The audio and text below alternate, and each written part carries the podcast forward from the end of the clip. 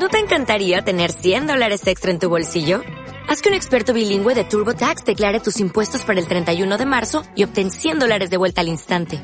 Porque no importa cuáles hayan sido tus logros del año pasado, TurboTax hace que cuenten. Obtén 100 dólares de vuelta y tus impuestos con 100% de precisión. Solo con Intuit TurboTax. Debes declarar para el 31 de marzo. Crédito solo aplicable al costo de la presentación federal con TurboTax Full Service. Oferta sujeta a cambios o cancelación en cualquier momento. Esto es Cadáver Exquisito Podcast. Soy un conductor del metro en la caótica Ciudad de México, puesto que en la actualidad es de los más peligrosos. Si consideramos el aumento a 5 pesos, el desalojo de los vendedores ambulantes y que la gente piensa que todo es nuestra culpa. Mi trabajo es bueno, hay muchos que lo quisieran, en especial esta temporada de desempleo y reformas educativas. Tengo prestaciones de ley, horarios de oficina, dos periodos de vacaciones, 10 días económicos, etcétera, etcétera. Mis compañeros dicen que todo parezco menos conductor. Visto decente, con buena marca, pero fachoso. Tengo cabello corto a la mohicana, barba totalmente negra. Soy flaco correoso, mido 1,73, tez morena, ojos café claro, otro poco y llegan a color miel. Tengo dos tatuajes, pero mínimo quiero otros tres. Soy de carácter horrible o tripolar como vulgarmente me bautizaron en la cuadra. Entreno pesas y juego fútbol dos veces por semana. Estoy a dos pasos del tercer piso. No lo puedo creer. Tengo lo que se dice depresión post cumpleaños.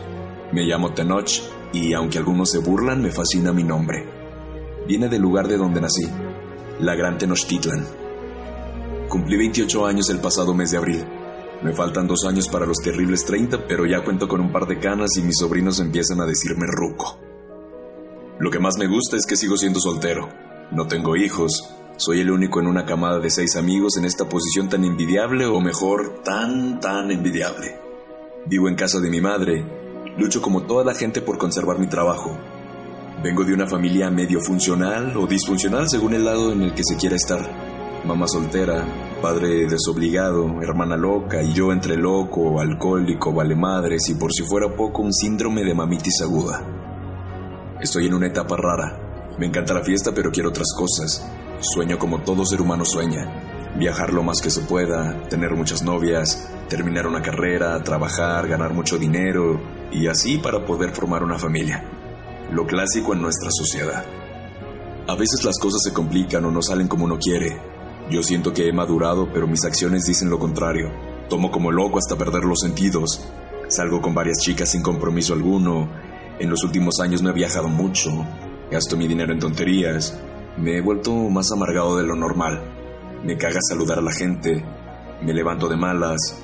Es como si la única neurona que me queda en el cerebro se activara al despertar y me dijera con una voz tenue y pasiva: Pelea, grita, responde, pon cara, enójate sin razón. Últimamente he provocado encuentros familiares muy tontos, hasta hipócritas. Mi padre dice hacer un esfuerzo sobrehumano para vernos, si tomamos en cuenta que ella está casado y que llegó al grado de enojarse al borde del divorcio para irse de viaje con sus amigos. A sus 56 años, por favor. Y se supone que tengo que aprender. Platicamos las mismas cosas de unos años a la fecha. No tomes tanto, cuida a tu mamá y a tu hermana, respeta la casa, etc. Como si él lo hubiera hecho. Mi madre llora de vez en cuando. Según yo, sin motivo alguno y siempre dice, la pagarás con tus hijos o bramarás cuando me muera. Una expresión de que sufre como nunca. Hasta la fecha no he conocido a un ser humano que no sufra por la pérdida de sus padres, pero creo que nunca pude entender el sacrificio que hizo por nosotros. Dedicó su vida a nosotros. Mi hermana metida en su teatro no le importa nada, o hace como que sí, para no soportarnos y al final como que no se inmuta. El teatro se volvió su vida, tanto que cree saberlo todo. Solo lo que ella dice es lo correcto. Según yo entendí toda la perfección. Responsabilidad, respeto, madurez, educación, familia, amor, amigos. Sabía lo que tenía que hacer, lo que tenía que cambiar. Entendí cómo podría mejorar mi vida. Solo era cuestión de decir, Dios, Alá, Buda, la energía suprema o, como lo quieran llamar, se cansó de darme oportunidades. Di un mal paso, toqué fondo y no hay regreso. Desde arriba se puede ver todo tan distinto. Me hubiera gustado llegar a ese tercer piso. Todo habría cambiado. De lo cotidiano al tercer piso. Ezra Hernández Gómez. Esto fue otro capítulo de Cadáver Exquisito Podcast. Cápsulas de conocimiento, teorías conspirativas y libre pensamiento.